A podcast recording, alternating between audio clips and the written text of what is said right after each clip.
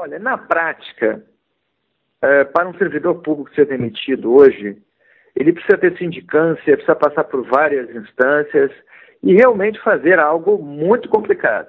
É, você vê que mesmo em casos é, bastante limítrofes hoje, às vezes ainda se consegue reversão na Justiça do Trabalho. Eu diria que hoje em dia um servidor público ser demitido é algo muito difícil, tem que quase servir de uma atitude intencional e mesmo assim tem que passar por várias instâncias. É algo muito complicado. Vou dizer, é, a, a, demissão de, de, de, de, um servidor público, é, talvez mesmo o sujeito querendo, ela é muito difícil de acontecer e ainda corre-se o risco de, de hoje ela ser revertida posteriormente na justiça. Então, eu diria que hoje ela é possível, porém muito pouco frequente, tanto que você vê os registros são mínimos em todas as instâncias. Como que o senhor avalia o projeto de lei que está sendo discutido agora no Senado?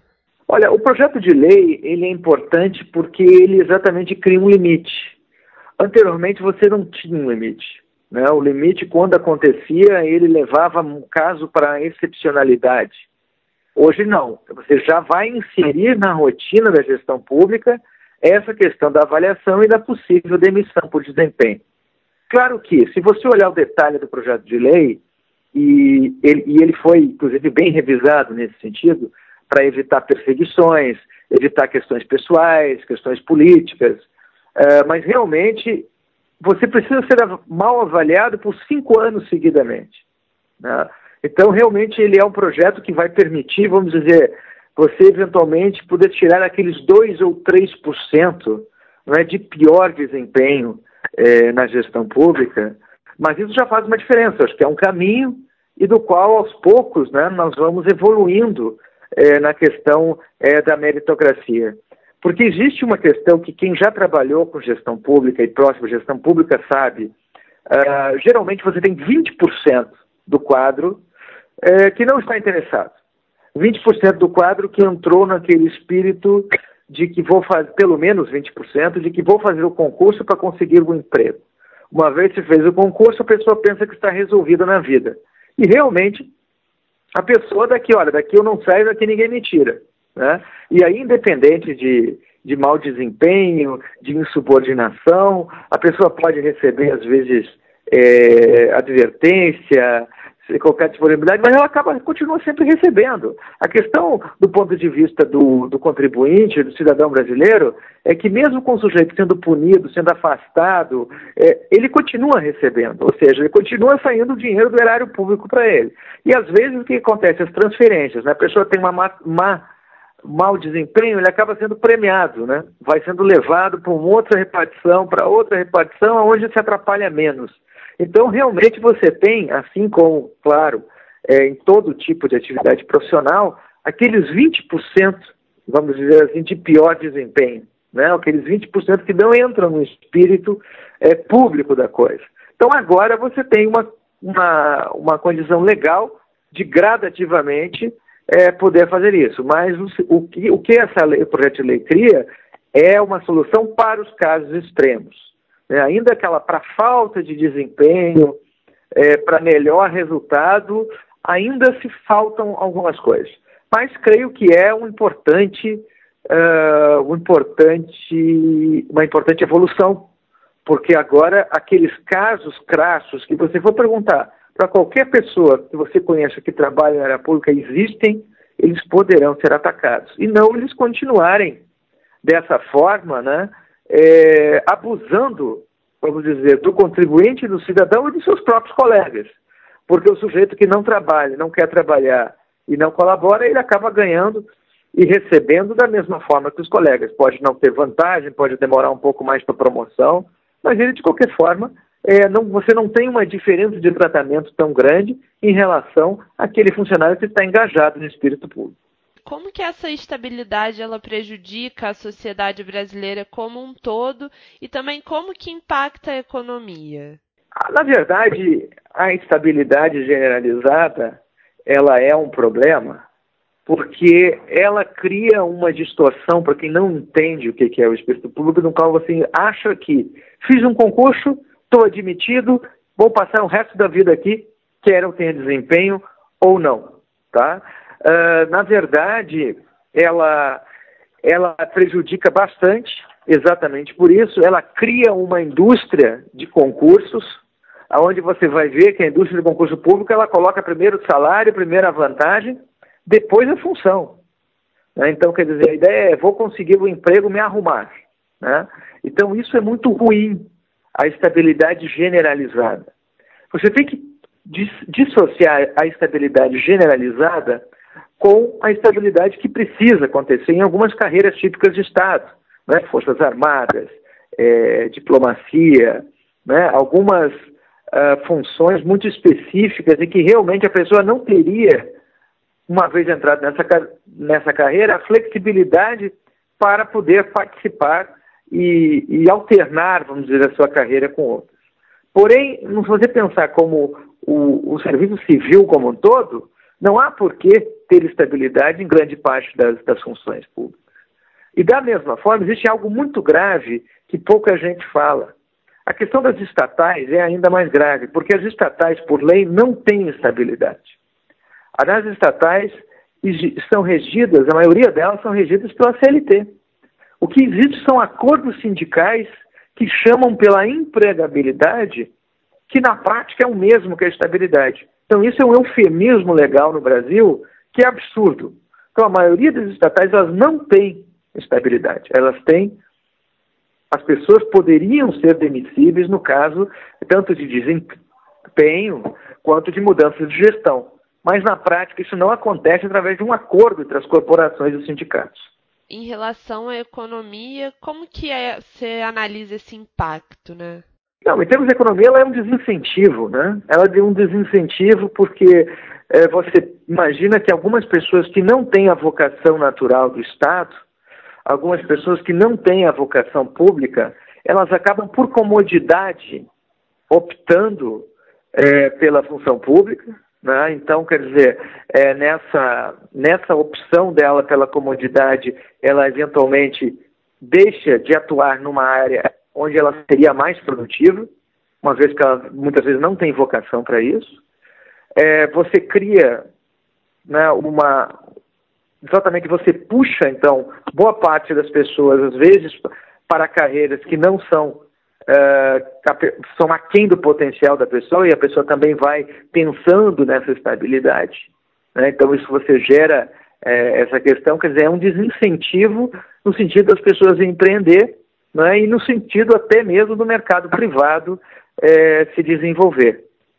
Então, uh, na verdade, você tem que equilibrar isso para que a carreira pública seja disponível para aquelas pessoas que têm a vocação pública e que buscam a carreira pública, e não aqueles que buscam um emprego e um salário estável essa questão faz parte de uma série de privilégios que os funcionários públicos têm se comparados aos funcionários da, inici da iniciativa privada, né? Por que, que eles custam tanto para o país? O senhor tem alguns dados? É, na verdade, o funcionalismo brasileiro custa mais de 10% né, do PIB no Brasil. Uh, uma questão fundamental, e que é bom que seja dito, é que o nível salarial aumentou muito nos últimos 15 anos. O que você tinha há 30 anos atrás, por causa da inflação, principalmente, era uma situação em que o nível salarial era mais baixo. Então, isso era um pouco compensado pela estabilidade. Hoje em dia, você tem situações surreais. Em algumas estatais, o sujeito tem um salário nominal mais alto do que a iniciativa privada, ele tem uma estabilidade e ainda por cima tem um bônus. Então, você tem três vezes a situação. Você vê que existia um lobby para, em alguns casos, procuradores receberem, inclusive, incentivos receberem participações como se fossem advogados. Né? Quer dizer, você vai aumentando os privilégios em cima de situações. Porque num, num país civilizado e, e, na ideia original, a, a estabilidade ela é importante para que a pessoa tenha uma tranquilidade para o exercício da sua carreira, em algumas carreiras, e o nível salarial ele é bom. Ele não pode ser tão bom ou melhor do que no setor privado. E nós estamos vendo agora de uma crise econômica em que os salários médios da iniciativa privada, mesmo em empresas de ponta, eles estão no nível de 10 anos atrás. Então você tem essa distorção é muito grande. E esse custo de 10% do PIB, se você pensar, ele principalmente, ele aumentou muito nos últimos 15 ou 20 anos, mas principalmente em termos quantitativos pelo aumento nos municípios, nos estados, mas também nos municípios, no quais as estruturas públicas seguem aumentando, é? sem ter um maior questionamento sobre a sua necessidade, é, sobre, a, sobre a sua prioridade. Né? Isso vem de uma visão de Estado assistencialista, que ele vai crescendo cada vez mais, as estruturas vão crescendo, e um sistema é, de recrutamento de pessoal, de admissão, que é o concurso, no qual, de repente, a pessoa ela é necessária por algum momento, mas uma vez que entrou no concurso, está para sempre dentro do quadro. Então, uh, eu defendo a flexibilização, principalmente a mudança da regra de contratação pública. Com exceção daquelas carreiras típicas de Estado que eu já coloquei, na maioria do serviço civil e questões de prestações de serviço, de educação, uh, em instância municipal e estadual, você poderia fazer contratação temporária, que é, já é utilizada na maioria dos, dos organismos internacionais, inclusive em governos né, de, de, boa parte dos países, no qual você faz uma contratação por quatro, cinco anos, por contrato, e você sabe que você vai trabalhar por aquele período com avaliação, claro, se for mal avaliado, sai antes, mas você tem aquele período, depois você vai ou buscar uma outra oportunidade parecida, ou você vai voltar para o setor privado. Então, você tem que pensar em formas diferentes de contratação, que não seja o concurso público generalizado para todos em todas as situações.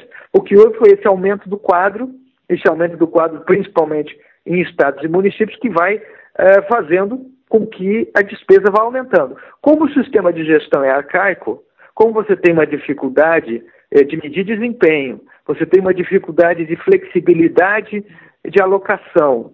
Uh, você acaba tendo, como você tem uma produtividade muito baixa, a necessidade de cada vez alocar mais gente. Né? Então, com isso, o setor público serviços vai virando um povo que vai roubando a produtividade do país. Então, este é o nosso problema de hoje e isso precisa ser gradativamente revertido. Qual é a importância da meritocracia ser implementada no serviço público? A meritocracia é fundamental. Né? A meritocracia vem a partir do momento que você passa a ter indicadores e critérios de gestão. E, acima de tudo, você passa a ter excelência. Né? Você tem que ter exemplo em quem já estava lá. Então, quanto mais organizado é o serviço, quanto mais organizada é a carreira, né, você vai passar a ter meritocracia. A meritocracia ela existe já em grande parte das carreiras. Mas o grande problema, primeiro, que ela é, às vezes, ela era muito vilipendiada no setor público, porque havia o indicado político sem qualificação e ele acabava detonando a meritocracia, né, no qual virava, sendo um cargo de chefia, alguém sem condição técnica né, e de preparação para aquilo. Isso, em parte, já foi revertido porque, aos poucos, também se está trabalhando o nível de exigência e qualificação para cargos ad nutum no governo. Né? Então, isso também vai melhorando um pouco a situação. O grande problema da meritocracia não é nem a questão de promover os melhores, é exatamente o que fazer com os de pior desempenho. O que você faz com aqueles que estão tendo pior desempenho? Né? A meritocracia deveria funcionar dessa forma: premiar os de bom desempenho e não premiar os de mau desempenho. A questão é que os planos de carreira, a, os acordos sindicais, acabam privilegiando praticamente todos. Então, quer dizer, eu tenho um melhor desempenho, tenho uma melhor situação, eu posso eventualmente, aí você passa a ter que ter função gratificada, você passa a ter que dar outros tipos eh, de incentivos. E daqui a pouco aquele seu colega que não trabalha, aquele seu colega que não é dedicado, ele está praticamente no mesmo nível de você, talvez um pouquinho atrás.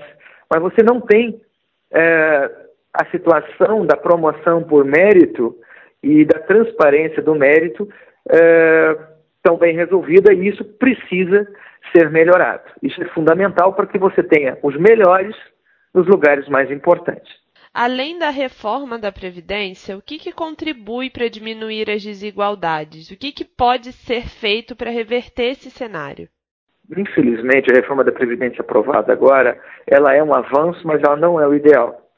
Né? Ela ainda está longe, ela mantém muitos privilégios. E uma coisa que existe, que a gente tem que muito, prestar muita atenção, é que a maldade na questão da Previdência não está feita na lei geral. Ela está feita nas pequenas emendas nas pequenas situações, nas pequenas exceções que vão se construindo os privilégios. Se você for olhar hoje, existem várias exceções na Previdência que são construídos os privilégios para determinadas categorias. É isso que tem que ser arrumado. É isso que tem que ser evoluído. Né? Outra coisa, em outros países, quando você opta por uma carreira pública, você depois não volta para o setor privado. Né? Existe no Brasil situações né, no qual o sujeito se aposenta no judiciário e vai advogar. Isso não existe para quem recebe uma aposentadoria integral, por exemplo, nos países da Europa. Então essas coisas têm que ser é, melhor trabalhadas. Né? Você obviamente tem que continuar trabalhando a questão das nomeações é, políticas e elas virão com a qualificação do processo político, porque gente qualificada conhece gente qualificada e o, e o contrário também é verdadeiro. A questão das contratações, então você tem que parar com a indústria de concursos, concurso tem que ter aonde é necessário, uh, trabalhar outros métodos de admissão e também tem que enxugar o quadro. Né? Enxugando o quadro, você tendo exatamente a redução, eu diria um congelamento de quadro. Hoje você teria que ter um congelamento de quadro em estados e municípios e você buscar formas é, de conseguir maior produtividade. Porque não adianta você investir em governo digital, investir em várias coisas, quando você tem um grande corpo funcional com má produtividade, boa parte por todas essas questões que a gente falou, mas também por falta de direcionamento. Né? Então você tem que evoluir muito ainda em termos de sistema de gestão, de direcionamento, a pessoa saber o que precisa, o que quer, uh, conter um pouco a expansão de estrutura dos municípios. Nós tivemos nos últimos 20 anos muitas emancipações, criação eh, de novas estruturas. Uh, a questão previdenciária, nós vamos ter que fazer outra reforma de previdência daqui 4 ou 5 anos. Na verdade, a questão de reforma de previdência não vai parar no Brasil. Né? E temos que continuar evoluindo. E que, principalmente, o bom funcionário né, enxergue que essas reformas são a favor. São a favor da qualidade e do mérito. Você não tem como igualar todo mundo e você tem que ter uma maneira realmente de não fazer com que o Estado brasileiro aque eternamente com alguém que nunca demonstrou espírito público. Então você tem que acabar com essas distorções e aos pouquinhos equilibrando o sistema, talvez levando o custo como um todo é, baixando de 10% do PIB, como nós temos hoje, 10, 10,5% do PIB, para 8, 8,5% do PIB. E equilibrando essa relação de mérito com a opção entre o empreendedorismo, entre a iniciativa privada e o público. Hoje, sinceramente, com a crise econômica do país e a situação, é, a, as vantagens de ser funcionário público, elas são friamente, você pensando, muito maiores do que as opções do mercado privado. E isso não pode acontecer. Isso é contra a produtividade de um país.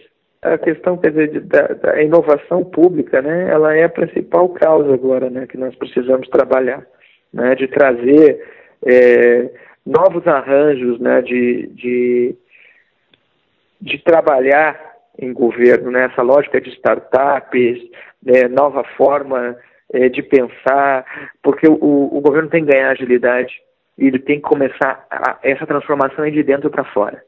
Ela vai transformando uh, o coração do organismo e aí ele vai ficando mais meritocrático. Ele vai melhorando aos poucos.